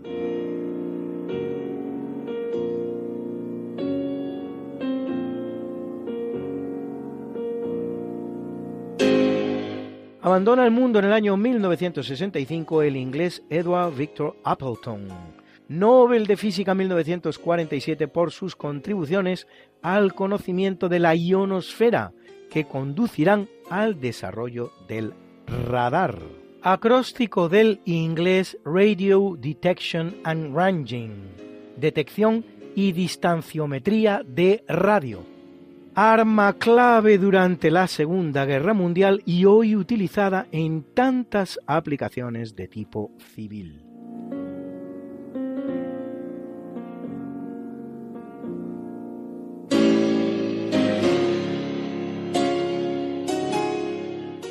En el año 1984 pasa al otro mundo Manuel Mújica Lainez, fecundo escritor y periodista argentino, autor de novelas, cuentos, ensayos y biografías, recordado por algunas como Bomarzo o El entierro del conde Orgaz.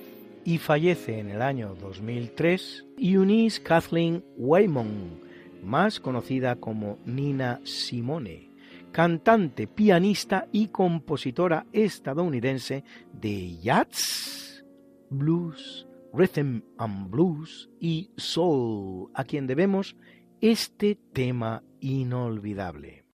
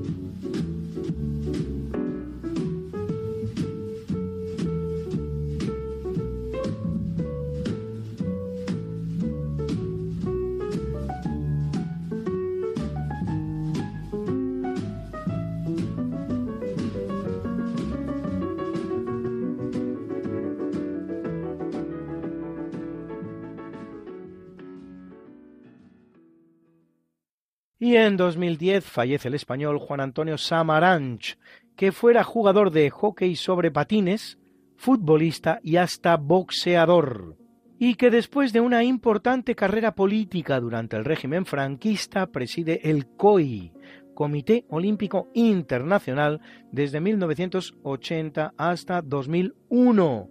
21 intensos años en los que hizo que el olimpismo pasara a brillar con luz propia y durante cuyo mandato Barcelona se convierte en sede olímpica de las Olimpiadas de 1992, uno de los muchos eventos junto con la Exposición Universal de Sevilla o la Capitalidad Europea de la Cultura de Madrid que conmemoraron ese año el quinto centenario de esa gran gesta española que fue el descubrimiento de América en 1492. Qué linda está la mañana en que vengo a saludarte. Venimos todos con gusto y placer a felicitarte. El día en que tú naciste, nacieron todas las flores. En la pila del bautismo cantaron los ruiseñores. Ya viene amaneciendo, ya la luz del día nos dio.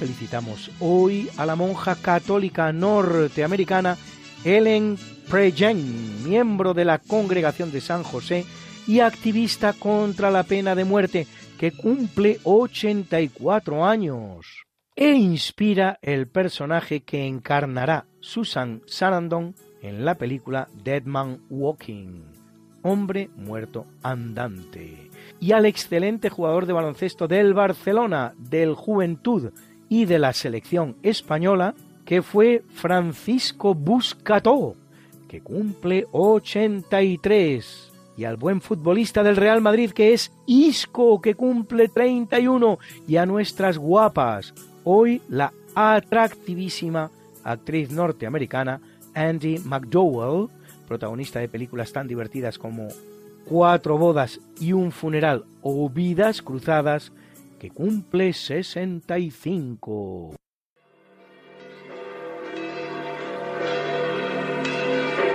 Y celebra la Iglesia Católica a Anselmo de Canterbury, obispo y doctor, obispo y doctor, obispo y doctor. A Anastasio Simeón Abdécalas, Ananías Apolo Alejandra Arador, Fortunato Félix Silvio Vidal, Apolo e Isacio, mártires,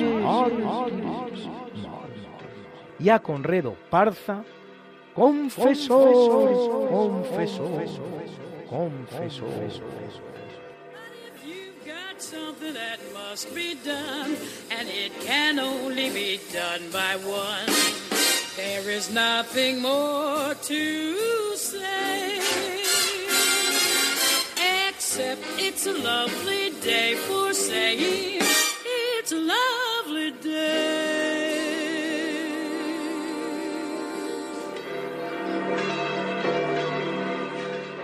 El profesor José Manuel Amaya presenta la sección de curiosidades científicas. Buenas noches, señoras y señores oyentes. Soy José Manuel Amaya y como siempre me dirijo a ustedes desde esta emisora y en este programa, lo cual para mí es un honor. Hoy les voy a contar a ustedes una cuestión que es in- interesante bajo el punto de vista histórico relativa al proceso que ya veníamos o los hechos que ya veníamos narrando en edi- ediciones anteriores de la teoría de Newton y su introducción en, en el continente, es decir, en Europa. Gabriel Emile de Châtelet, marquesa de Châtelet, era hija del jefe de protocolo de la corte de Luis XIV. Su padre, desde que era muy jovencita, se ocupó de que su hija tuviera una cultura brillante. Y para lo cual se dedicó a buscar a las personas que podían enseñarle lenguas clásicas y matemáticas. Lenguas clásicas como por ejemplo el latín y el griego. El latín en el sentido de que los científicos de aquella época, como ya comentamos en ediciones anteriores, escribían el latín. El latín era la lengua de la ciencia. Y el griego, pues lo mismo, efectivamente. De modo que se ocupó de que mm, supiera latín y griego. Y en cuanto a las matemáticas, se ocupó de buscar a dos personalidades de la matemática de aquella época, como eran Clerot y Maupertuis. Yo me acuerdo cuando estudiaba la carrera, cuando llegábamos al estudio de las ecuaciones diferenciales, la primera ecuación diferencial que se estudiaba era la ecuación diferencial de Clerot que por cierto era precisamente la más, la más sencilla. Y con respecto a Maupertuis, existe un principio que se denomina principio mm, de mínima acción de Maupertuis, que ya con más detenimiento tendré el placer de explicárselo a ustedes qué es lo que significa el principio y qué es lo que se consigue eh, con él. De modo que Gabriel Emile de Châtelet, marquesa de Châtelet, como venimos eh, diciendo, se ocupó de hacer la traducción de la teoría de Newton, que estaba realizada en latín, a hacer la traducción al francés, que es precisamente la, que se conserva actualmente, en la traducción de la, marquesa de Châtelet, concretamente, ¿no? Em, era muy amiga de, de Voltaire.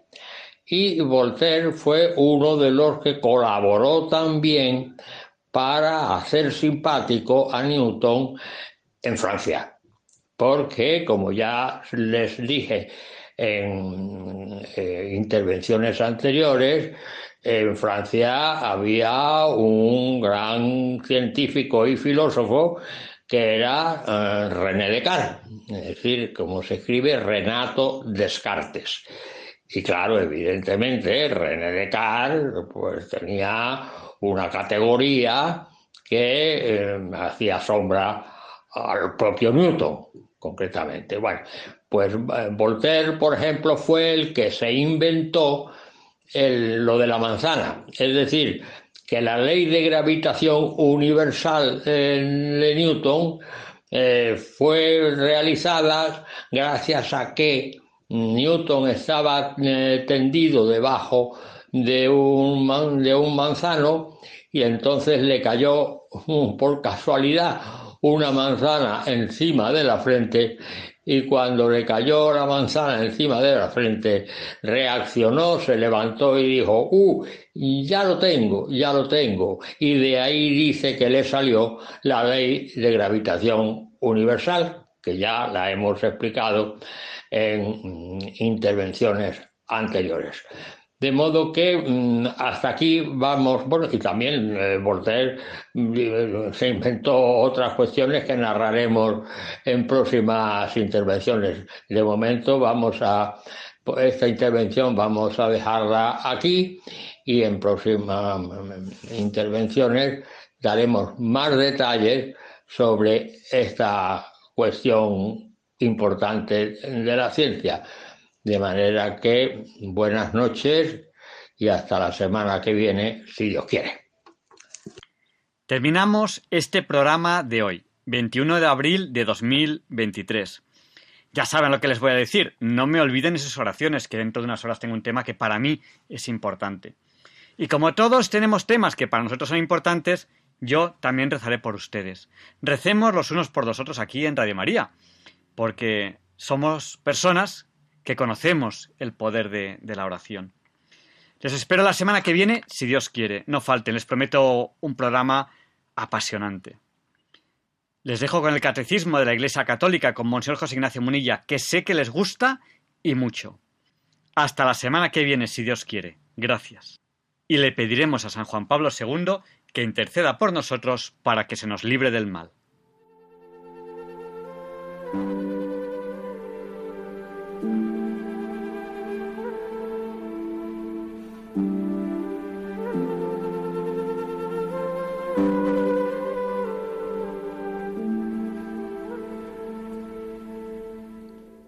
Y así concluye en Radio María el programa Diálogos con la Ciencia. Dirigido por Javier Ángel Ramírez.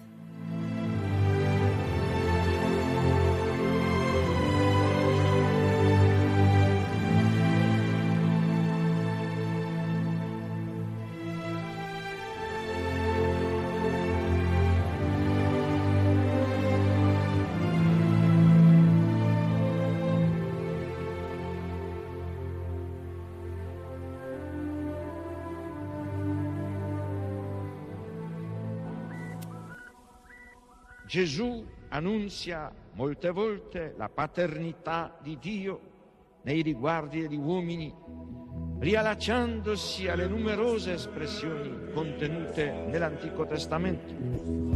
Per Gesù Dio non è solamente il Padre di Israele, il Padre degli uomini, ma il Padre suo, il Padre mio, Pater noster, es in celi, sanctificetur nomen tuum, adveniat regnum tuum, fiat voluntas tua, sicur in cielo ed in terra. Pane nostrum quotidianum da nobis hodie, et dimitte nobis levita nostra, sicur et nostri vittimus, debitoribus nostri, et ne nos induca in tentatione, sed libera nos a.